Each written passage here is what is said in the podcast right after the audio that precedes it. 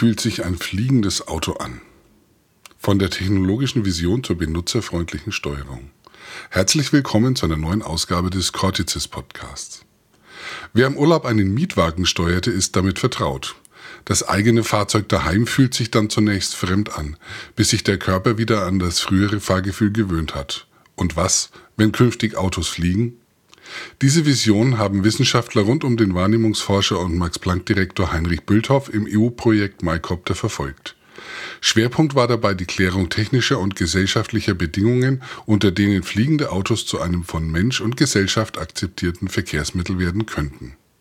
Mein Kollege Helmut Fink unterhielt sich mit Professor Bülthoff über genau dieses Thema und ich wünsche Ihnen dabei, wie immer, viel Freude und viel Spaß beim Erkenntnisgewinn. Wir haben heute zu Gast Herrn Professor Heinrich Bülthoff vom Max-Planck-Institut für biologische Kybernetik in Tübingen. Herzlich willkommen, Herr Bülthoff. Biologische Kybernetik, was ist das eigentlich? Kybernetik kommt ja vom griechischen Wort Kybernes, das heißt Steuermann. Es scheint also um Steuerungen zu gehen. Was ist biologische Kybernetik? Was erforschen Sie an Ja, Steuer- und Regelungsvorgänge. Wir sagen eigentlich, was wir machen, ist biologische Informationsverarbeitung.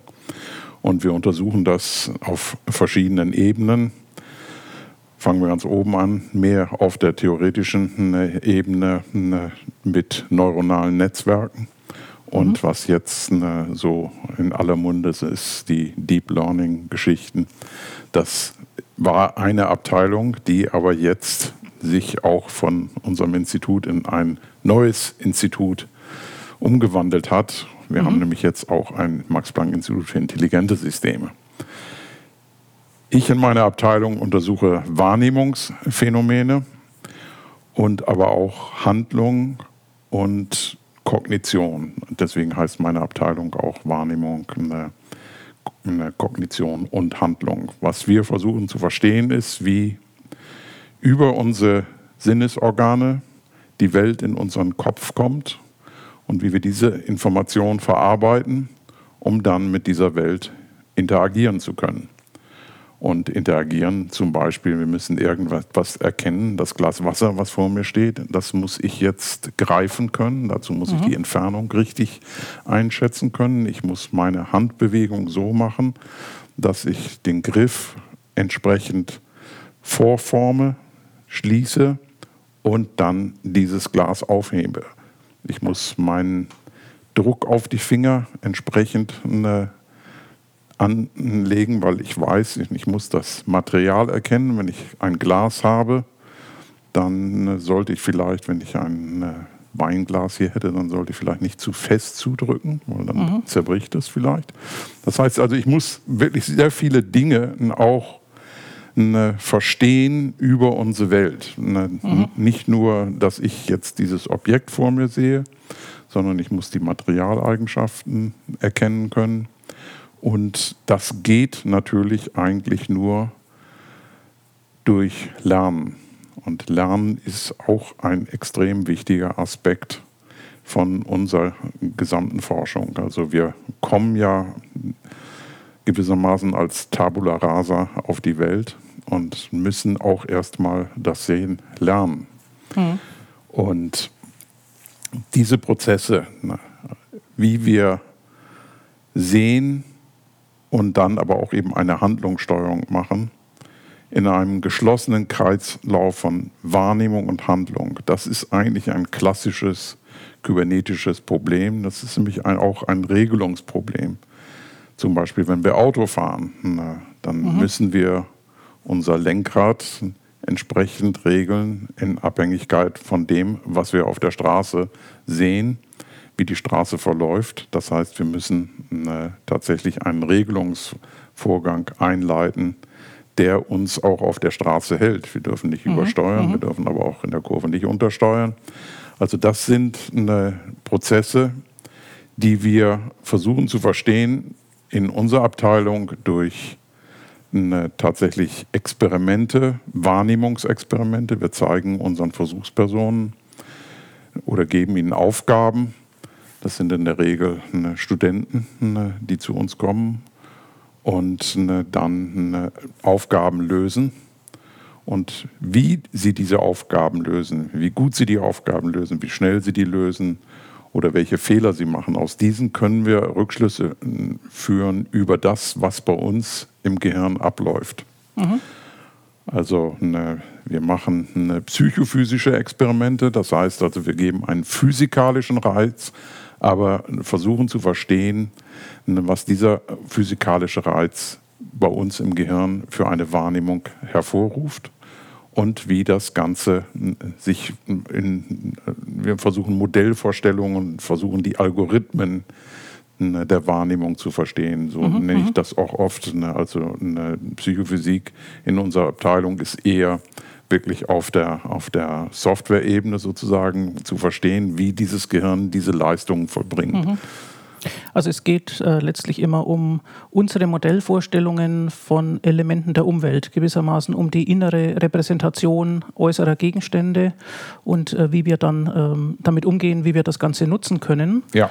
Und äh, Sie machen dazu Grundlagenforschung, aber diese Grundlagenforschung hat ja auch Anwendungsrelevanz. Sie hatten das Beispiel Autofahren schon erwähnt. Ja. Ähm, Sie haben da weitere Projekte.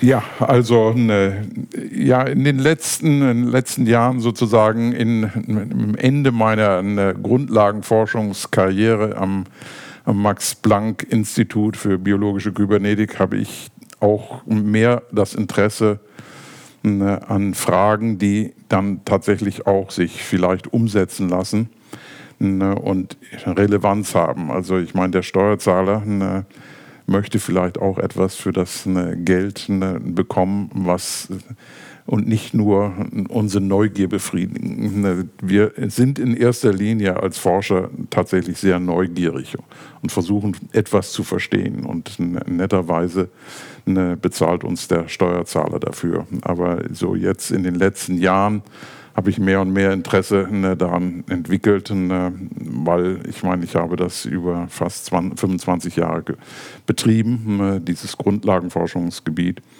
dies auch wirklich ein bisschen zurück in die Gesellschaft zu bringen und eigentlich eine gesellschaftsrelevante Fragen zu untersuchen. Mhm. Wobei das Menschenbild ja auch nicht ähm, ohne Relevanz ist. Das ist eine, natürlich völlig richtig, ja. Das sich ja aus ähm, Erkenntnissen der Grundlagenforschung speist und wandelt. Aber ähm, Sie erforschen jetzt Hubschrauber, ist das richtig? Es gibt ein Projekt MyCopter. Sollen das Privathubschrauber werden? Mm, ja, also das, die Idee, und das werde ich dann gleich im Vortrag ein bisschen genauer erläutern, war eigentlich etwas, was ne, mich ne, schon immer geärgert hat. Ne, und ich glaube, viele Leute ärgert, wenn, wenn sie, Gott sei Dank muss ich nicht zur Arbeit fahren, aber alle Leute, die in, zum Beispiel in dem schönen Tübingen wohnen wollen, aber dann äh, in Stuttgart bei der Automobilindustrie arbeiten, stehen jeden Morgen im Stau. Und wenn ich zum Flughafen fahre in, in, in der Raschauer, bin ich dann auch im Stau. Und wenn ich im Stau äh, stehe, denke ich ne, manchmal, ich möchte am liebsten im wahrsten Sinne des Wortes in die Luft gehen. Und das habe ich auch gedacht, warum eigentlich nicht? Warum bauen wir immer noch mehr Straßen? Und äh, haben dann doch letztendlich ein paar Jahre später wieder mehr Verkehr und stehen trotzdem wieder im Stau, wenn der Raum über der Straße eigentlich frei ist. Warum nutzen wir das nicht? Also das heißt, die Verkehrsplaner sollten die dritte Dimension entdecken. Das ne, ist schon seit ne, über zehn Jahren sozusagen mein, meine, meine Idee und nicht nur meine Idee. Also es gab von der Europäischen Kommission eine Out-of-the-Box-Studie, das heißt ne, zu gucken, wie sich der Luftverkehr äh, im Jahr bis zum Jahr 2050 entwickeln würde. Und ein Thema waren auch Personal Aerial Vehicles, persönliche Luftfahrzeuge. Mhm. Und das ist äh, das, was wir vielleicht aus äh, Science-Fiction-Romanen oder Science-Fiction-Filmen sehen, wie das fünfte Element. Das heißt also tatsächlich Autos, die fliegen können. Und das ist eigentlich auch nichts Neues. Ne? Das ist etwas, das so alt ist wie die Automobile selber. Denn jeder, ne, auch schon vor 100 Jahren hat man ne, davon geträumt, fliegende ja. Autos zu bauen. Man kennt Aber, das aus James Bond-Filmen. Und zum Beispiel auch aus James Bond-Filmen. Also ich meine, die, die Die Autoren haben natürlich ein leichtes, sich so etwas, eine Filmautoren oder Buchautoren, sich so etwas vorzustellen. Aber, und es gibt auch, und es gab auch schon vor 50 Jahren Leute, die versucht haben, fliegende Autos zu bauen. Aber bis jetzt haben wir immer noch keine fliegenden Autos. Und die eine EU hat auch, also die Europäische Kommission, als sie dann einen ein Call for Proposals, also um tatsächlich das zu untersuchen, äh, haben sie auch gesagt, äh, sie möchten jetzt nicht irgendwie etwas haben, wo äh, man tatsächlich so ein Auto direkt baut, weil es gibt noch viele, viele Probleme, die gelöst werden müssen, bevor man überhaupt an die Hardware denken kann. Und das hat mich als Grundlagenforscher gereizt. Und als dann also dieser Aufruf eine, für eine mögliche Forschungsförderung kam, habe ich dann äh, gedacht, also jetzt könnte ich vielleicht endlich mal an meinem alten Traum äh, arbeiten und habe da ein Team zusammengestellt von den besten Hochschulen in, in Europa und auch Forschungsinstitutionen zum Beispiel auch äh, das Deutsche Luft- und Raumfahrtzentrum in Braunschweig, aber auch Karlsruhe Institute of Technology und in der, in der Schweiz die beiden technischen Hochschulen und in Liverpool ein, ein Team von Leuten, die ich aus, aus meiner eine, eine Forschungszeit kannte. Und wir haben zusammen ein, äh, ein Grant Proposal geschrieben und das ist gefördert worden um tatsächlich eher an die Grundlagen zu gehen. Was, was bräuchte man eigentlich wirklich? Das sind viel mehr Fragen zu lösen, als nur die Frage eines Vehicles zu bauen. Es muss integriert werden in bestehende Verkehrssysteme.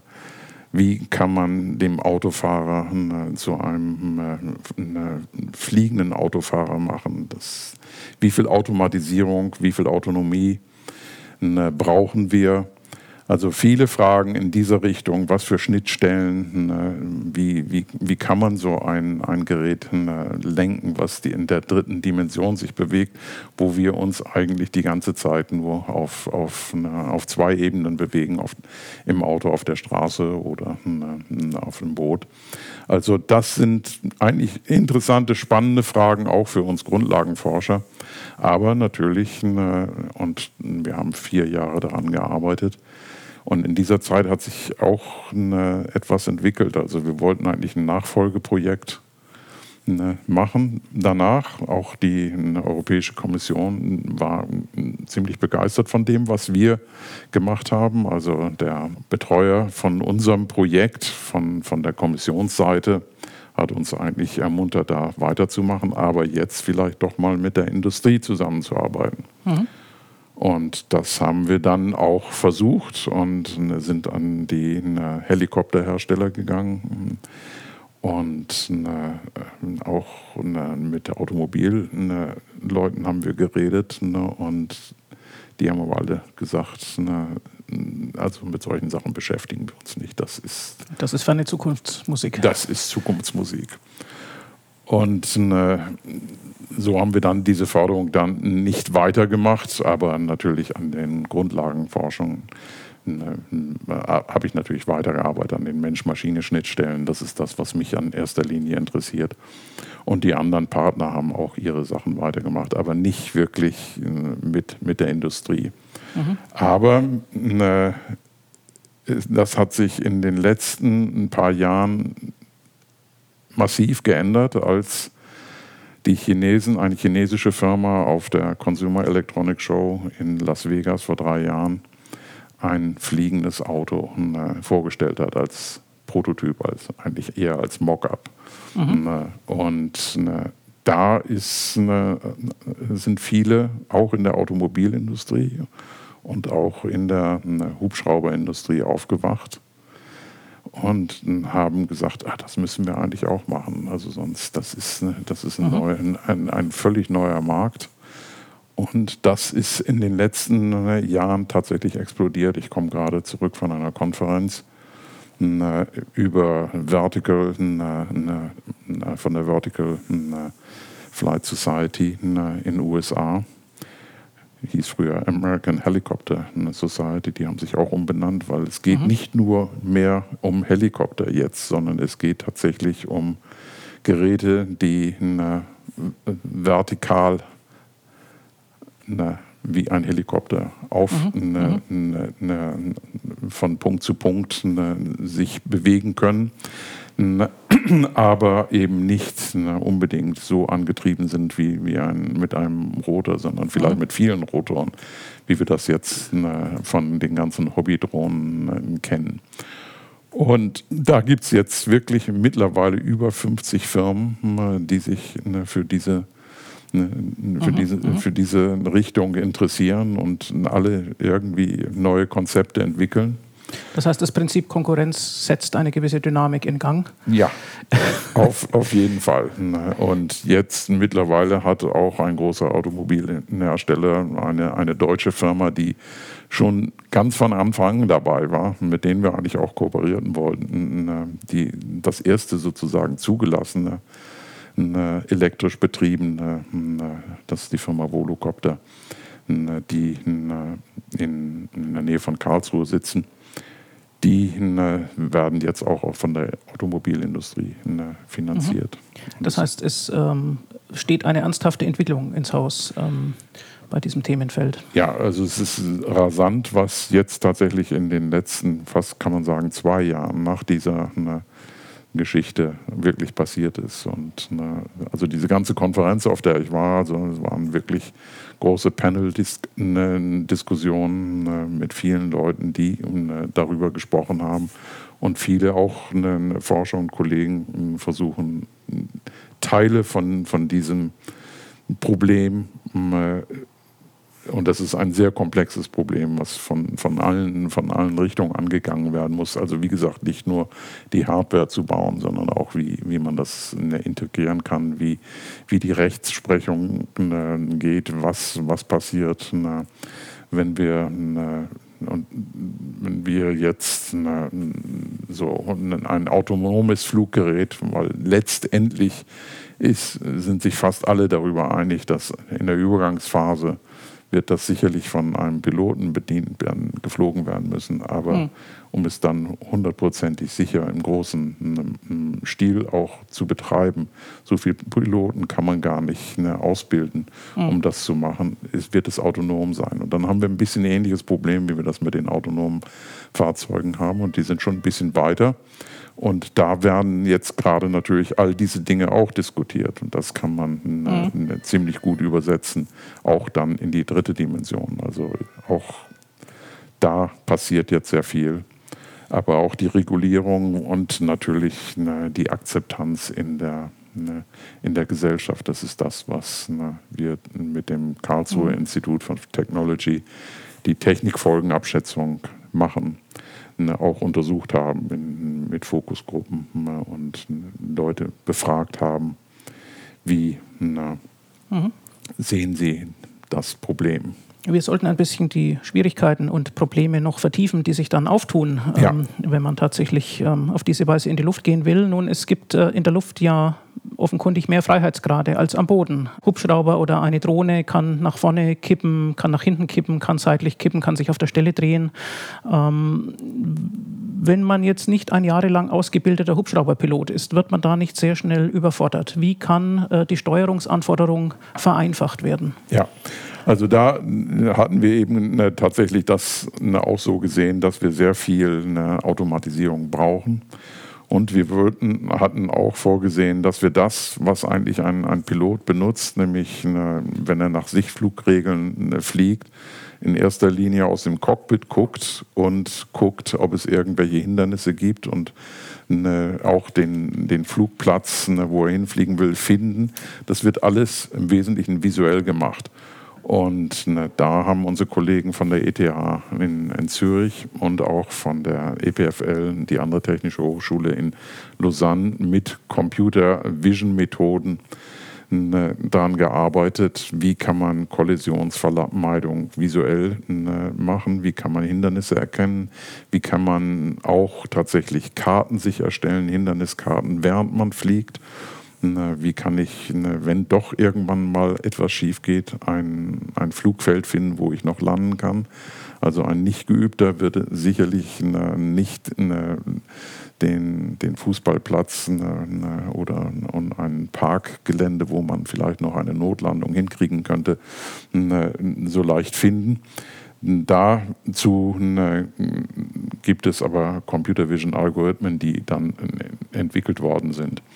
Aber äh, es gibt natürlich in dieser Problematik auch Pluspunkte, wenn man die dritte Dimension hat. Denn äh, wenn wir denken, was wir auf der Autobahn machen, wenn wir auf der Landstraße äh, mit 80 äh, auf der Landstraße fahren und mit ein anderes uns mit 80 entgegenkommt und der Abstand zwischen den beiden Autos ist nur, nur zwei, eine, eine zwei Meter, das ist schon eine, eine ungeheuerlich eine, großartige Leistung, dass wir das können. Und es gehört auch ein ungeheuerliches Vertrauen, dass der auf der anderen Straßenseite nicht in mich hineinfährt, was leider Gottes manchmal passiert. Ja. Und in der, in der Luft haben wir natürlich nicht unbedingt Luftstraßen, aber wir werden irgendwann auch Luftstraßen haben müssen, weil wir können nicht wild rumfliegen. Mhm. Aber wir haben immer noch die dritte Dimension zum Ausmachen. Also die Dichte ist sicherlich geringer als die Dichte, die wir auf der, auf der Autobahn haben. Insofern sind manche von den Problemen, auch viel einfacher. Also ich meine, wenn wir mittlerweile Automobile haben, die Fußgänger in der Stadt erkennen und rechtzeitig abbremsen, wenn jemand auf die Straße, ein Fußgänger auf die Straße tritt, das ist schon eine recht komplexe Aufgabe, aber die mittlerweile, ne, ich kenne noch die Anfänge, ne, ne, auch von Kollegen am MIT, die Grundlagenforschung dazu betrieben haben. Mittlerweile können sie das als Option in manchen Automobilen dazu kaufen. Und mhm. das funktioniert mhm. recht zuverlässig. Also in der Luft haben wir keine Fußgänger. Also dieses wirklich Erkennen von solchen Situationen ist in der, in, in der Regel eigentlich einfacher. Mhm. Ja, wie kann man sich die Koordination mit anderen Luftfahrzeugen dann vorstellen? Also soll es definierte Luftkorridore geben oder wird ähm, über ja letztlich über automatische Kollisionsverarbeitung mit Mustererkennungsprogrammen oder so gearbeitet oder senden alle Luftfahrzeuge Signale aus, die dann auf einem Zentralrechner koordiniert werden? Oder äh, worauf hoffen Sie da? Woran, oder ja, also ich glaube, eine, eine zentrale Steuerung, so wie wir es jetzt haben für, für die Verkehrsflugzeuge, die ja eigentlich eine, im Grunde genommen immer eine, die Verantwortung eine, auf den Luftverkehrskontroll übergeben und selber eigentlich nur den Anweisungen folgen. Die Sichtflieger, die arbeiten genau umgedreht, die haben die eigen, totale Eigenverantwortung und ne, können zwar Hindernis, äh, also Kollisionswarnungen bekommen, aber müssen selber ne, darauf reagieren. Ich glaube, das wird alles nicht funktionieren, wenn wir jetzt eine große Dichte ne, von, von fliegenden mhm. Vehikeln haben werden da müssen wir tatsächlich eher eine, eine, Kommunikation von Vehicle zu Vehicle haben, also dass die miteinander mhm. reden und eine, eine, eine Strategie machen, wo die nächsten jetzt weiter hingehen, sodass sie nicht kolli kolli ne, ne, ne, kollidieren. Also, mhm, mhm, und das haben unsere Kollegen auch an der, an der Hochschule in, in, Lausanne untersucht, wie man tatsächlich so Schwarmverhalten mit sehr vielen ne, ne Vehikeln in der Luft machen kann, wenn die wirklich Kommunikation untereinander haben. Also dafür mhm. kann man Algorithmen entwickeln, ne, wie man am besten so eine, eine Steuerung macht. Und ich meine, die Natur hat das eine, nicht mit aktiven Sensoren, sondern auch mit passiven Sensoren eine, eigentlich auch schon alles gelöst. Wenn Sie Vögel sehen, die in Schwärmen fliegen, Ne, also ich glaube, Sie haben noch nie einen Vogel ne, gesehen, der aus einem Vogelschwarm durch eine Kollision herausgefallen ist. Und ne, ich denke, also die Natur hat das Problem gelöst, auch in, mit ziemlich hoher Dichte wirklich zu fliegen. Ich glaube, mit technischen Möglichkeiten, die wir mittlerweile haben, nämlich von Bord zu Bord, sogenannte TICAS-Systeme, die auch in, in der kommerziellen Luftfahrt drin sind. Und die Segelflieger haben eine Billigversion von solchen Systemen, die wissen, wo der andere ist und haben Anzeigegeräte. Da muss man natürlich selber noch drauf gucken, aber wenn man das völlig ne, integriert in die Flugsteuerung, dann kann man, glaube ich, also ne, den, den, Unsicherheitsfaktor Mensch auch noch rausnehmen mhm. und letztendlich tatsächlich autonom fliegen. Aber ne, da gibt es dann wieder die anderen Probleme. Wird sich jemand ne, in ein Flugzeug setzen, wo kein Pilot drin sitzt? Also diese Frage wird auch oft gestellt und die meisten sagen nein. Ich würde sagen auf jeden Fall, ne, weil ich weiß, dass Piloten Fehler machen. Ich bin selber Pilot und ne, wir machen alle Fehler und ich habe eigentlich ein größeres Vertrauen zu einer wirklich guten, ne, mit redundanten Flugsteuerung, die an Bord ist und mit allen anderen Geräten ringsherum kommuniziert. Nun, die Flugsteuerung ist natürlich auch von Menschen entworfen und wie Sie schon sagen, machen Menschen Fehler. Insofern äh, kann man ja. vielleicht nicht ausschließen, dass dann doch seltene Situationen auftreten es können. Gibt, ja, ja, ne, das, das ist tatsächlich ne, so. Ist fehlerfreie Software zu entwickeln, ist praktisch bei solchen komplexen Systemen, also ne, ein, ein Beweis zu führen, dass das Programm etwas macht, geht im Wesentlichen nur für sehr einfache Programme, aber sicherlich äh, nicht, wenn man einen, aber man kann Fehlerwahrscheinlichkeiten berechnen und das wird auch gemacht. Und mit entsprechender Redundanz kann man dann auch die, die Fehlerwahrscheinlichkeit in einen Bereich bringen, der für den Menschen akzeptabel ist und sicherlich wesentlich höher ist als das, was wir als Mensch akzeptieren, wenn wir uns ins Auto setzen. Denn ich meine, mhm. diese Tausenden von Verkehrstoten, die wir immer noch haben, ne, jedes Jahr, ne, ne, irgendwie wird das akzeptiert. Aber wenn ein, ein Flugzeug abstürzt durch menschliches oder technisches Versagen, sind in der Regel natürlich dann mehr als eine, eine, eine, zwei Personen zu Tode gekommen. Das ist mhm. sicherlich immer eine große Tragödie, aber die Zahlen sind immer noch wesentlich geringer als das, was wir im Autoverkehr akzeptieren. Und ich glaube, dass man tatsächlich eine sichere Systeme bauen kann, die eine noch nicht. Also ich meine, das ist noch ein Entwicklungsprozess sicherlich. Das, und da sind sicherlich auch noch viele Erfahrungen notwendig. Und das ist auch die große Gefahr, dass eine, eine neue Technologie durch Unfälle vielleicht auch wieder zu Tode geredet wird. Und ich glaube, Tesla hat ein bisschen darunter gelitten durch den ersten Unfall. Aber ich glaube, es geht da weiter. Und deswegen bin ich eigentlich relativ optimistisch, dass wir diese Hürde in die dritte Dimension zu gehen auch schaffen werden. Wenn Millionen Menschen auf diese Weise Luftfahrzeuge steuern oder in Luftfahrzeugen sitzen, die anderweitig gesteuert werden, muss man dann nicht tatsächlich die Autonomie der einzelnen äh, Menschen am Steuer gehörig einschränken? Ja. Denn Sie hatten die Verkehrstoten beim Auto erwähnt, da ist es ja doch häufig die erwünschte Autonomie des Fahrers, die dann ja. zu den Fehlern führt, ähm, Selbstüberschätzung, ähm, Fahrspaß in äh, diversen Ausprägungen. Ähm, so etwas kann es in der Luft natürlich auch geben.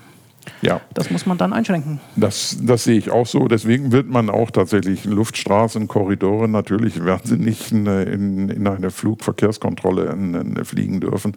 Aber das kann ein Privatpilot jetzt aus Unachtsamkeit, kann immer passieren. Er kriegt dann tatsächlich eine, eine, eine gehörige Strafe und verliert eine, unter Umständen seine Lizenz. Wenn wir tatsächlich eine Flugsteuerung haben, die das verhindert. Ne, wenn das Flugzeug weiß, wo er ist und wir haben die richtigen Karten, dann kann man, wenn man das autonom steuert, kann man verhindern, dass überhaupt das passiert. Man kann ihn mhm. tatsächlich in Luftkorridoren fliegen lassen, auf Luftstraßen fliegen lassen. Er kann dann immer noch wählen, ne, ne, wo er hin will, aber dann wird er eben dorthin geführt. Aber ich meine, am Anfang denke ich, also es wird wahrscheinlich schon auch beides geben. Also wenn ich zur Arbeit fliegen will, dann will ich mich auch ehrlich gesagt gar nicht um das Fliegen kümmern, sondern dann möchte ich ne, dann meine Zeitung lesen. Aber wenn ich jetzt ne, ein bisschen Spaß haben will als, als Pilot, dann möchte man natürlich ne, gerne auch selber ne, dieses Gerät fliegen. Und ne, da und diese, diese, diese Freiheit wird man vielleicht am Anfang auch erlauben, wollen, mit der Einschränkung, dass eben tatsächlich noch eine Kontrollinstanz da ist, die dann solche Sachen verhindert. Also man könnte das mittlerweile eigentlich auch schon ne, bei den Privatpiloten machen. Und ich meine, es gibt bisher, da wird nicht in den Autopiloten eingegriffen bisher, aber es gibt dann beliebig viel Warnung, wenn man sich in einen, einen Luftkorridor nähert, in dem man nicht sein soll. Also mhm. die, die, mhm. modernen äh, Flugzeuge haben das alle selbst auch auf der Privatpilotenbasis. Mhm. Wie kann man sich denn äh, die Ausbildung zum Piloten, also sozusagen das, das Fliegenlernen äh, dieses Luftfahrzeugs äh, vorstellen?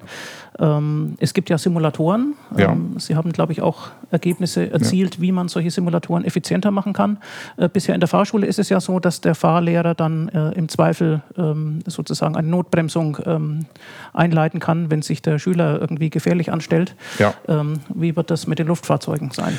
Ja, wir haben tatsächlich uns auch mit dieser Frage, weil mich das natürlich wieder auch von der Grundlagenforschung interessiert, wie solche komplexen Aufgaben wie das Fliegen tatsächlich gelernt werden können. Wir können das alle, also ein Hubschrauber eine, auf der Stelle eine, schweben zu lassen. Eine, das braucht ungefähr acht Stunden. Wenn die jungen Leute können das ein bisschen schneller lernen, wenn sie mit 50 anfangen, einen Hubschrauber zu fliegen, dann brauchen sie vielleicht sechs, acht, zehn Stunden. Ja, mich interessiert als Grundlagenforscher natürlich auch, wie, wie man solche komplexen Aufgaben wie zum Beispiel einen Helikopter zu fliegen lernen kann.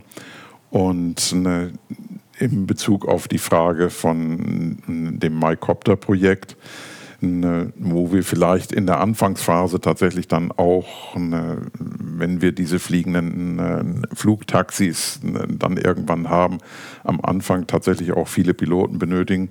Da wäre dann die Frage, wie kann man sozusagen auch die, die Ausbildung erleichtern. Und da haben wir bei uns, wir haben Simulatoren, Bewegungssimulatoren, die eigentlich auch weltweit einzigartig sind. Also wir haben einen, einen Bewegungssimulator, den man als Flugsimulator oder als Fahrsimulator oder auch einfach für die Grundlagenforschung benutzen kann, der auf der Basis eines Roboterarmes mit einer Kabine am Ende äh, des Roboterarmes besteht. Und dieser Roboterarm kann diese Kabine, äh, in der wir dann auch äh, die Außenwelt projizieren können, eine simulierte Außenwelt mit Virtual, Virtual Reality Technologie, können wir uns beliebige Welten bauen und durch die herumfliegen und diesen Roboterarm so bewegen, dass sich das auch anfühlt, dass wir uns wirklich bewegen. Also nicht nur das, was wir mhm. sehen, sondern dass das, was unser Innenohr uns auch sagt.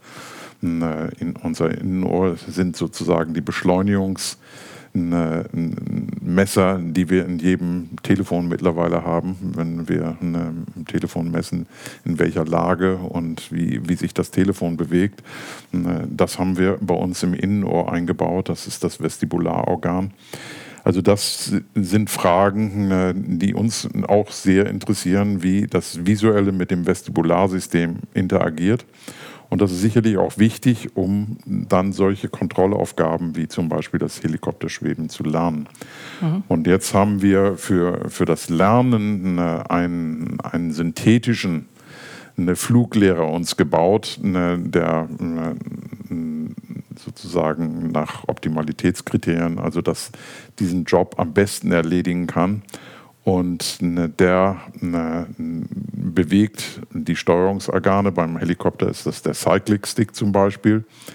Und der Schüler spürt die Bewegung von diesem Cyclic Stick. Also er spürt mhm. das, er sieht, was, was der Fluglehrer macht, aber er spürt es auch. Und so ist es auch in der Realität, wenn man das Fliegen, Helikopterfliegen lernt. Da sitzt natürlich ein, ein Fluglehrer daneben und man hat, man bewegt in der Regel die, die gleichen ne, Steuerinstrumente. Man fühlt einfach mit, was der Fluglehrer macht.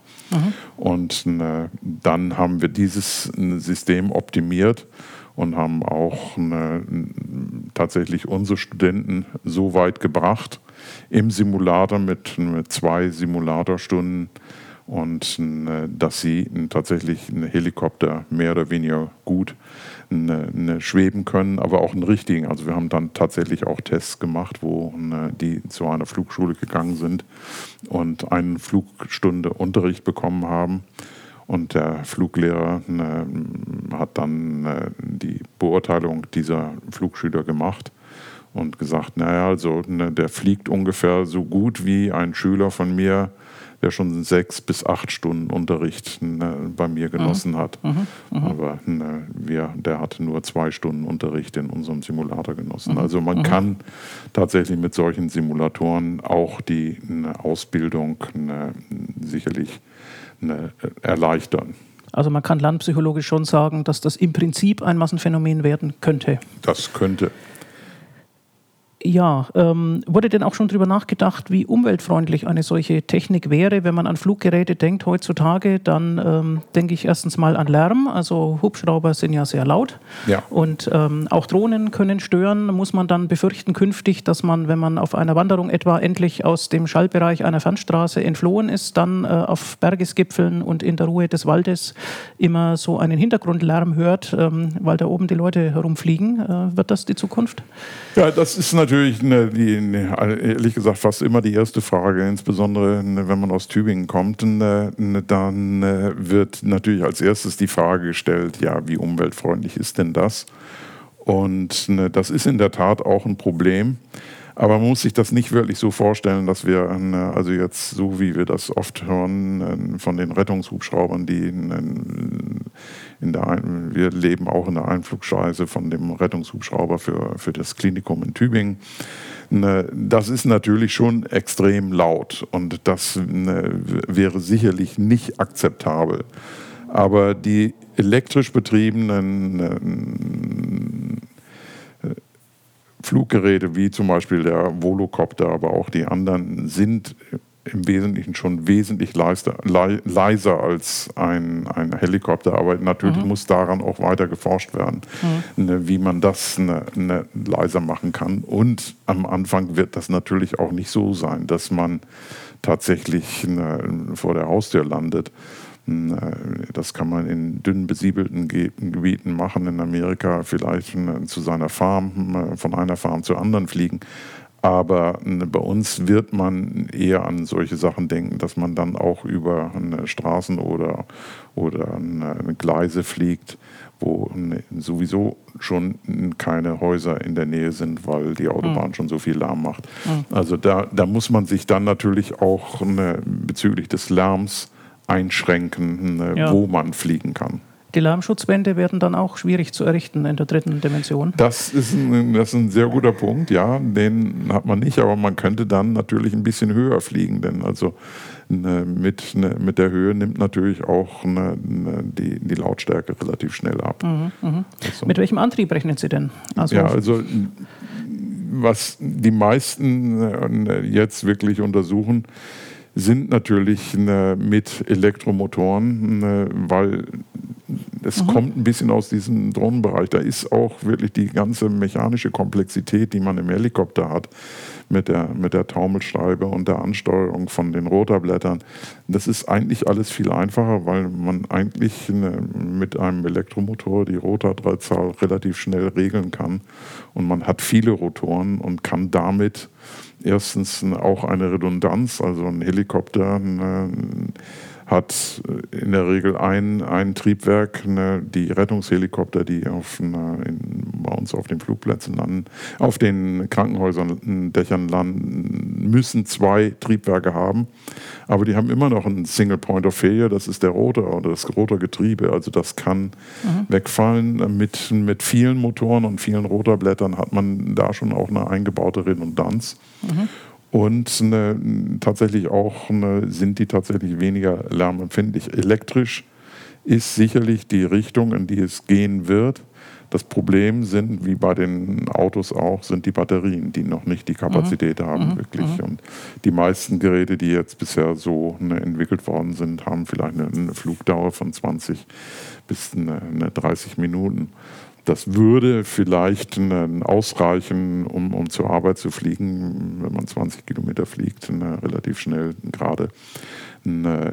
Aber natürlich wäre sozusagen eine Flugdauer von, von einer Stunde anzustreben. Aber ich meine, da wird natürlich sehr stark darauf gesetzt, dass auch die Automobilindustrie diese, dieses Thema wirklich sehr ne, stark vorantreibt.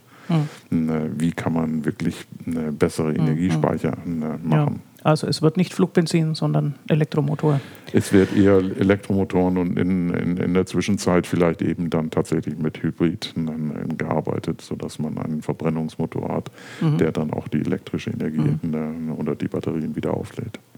Mit welchen Kosten ist denn voraussichtlich zu rechnen? Und zwar sowohl für den Einzelnen, äh, der da am individuellen Luftverkehr teilnehmen will, als auch für die öffentliche Hand, Infrastruktur, Sicherheitstechnik etc. Ja, also die Infrastruktur ist natürlich eigentlich eher ein riesiges Plus, weil man braucht keine Flughäfen zu bauen, ne, ne, sondern ne, und man braucht auch keine Straßenbrücken bauen, wo wir ein, ein Kilometer Autobahn kostet, ich weiß nicht, eine eine, eine, wie viel eine, ein Kilometer Autobahn jetzt kostet. Ich hatte die Zahl, ich werde sie nachher sagen, mhm. aber ich habe es mhm. im Augenblick nicht parat.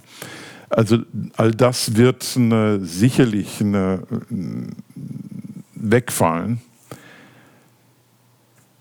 Welche Kosten auf einen zukommen? Natürlich werden diese Fluggeräte teurer sein als, als ein Auto.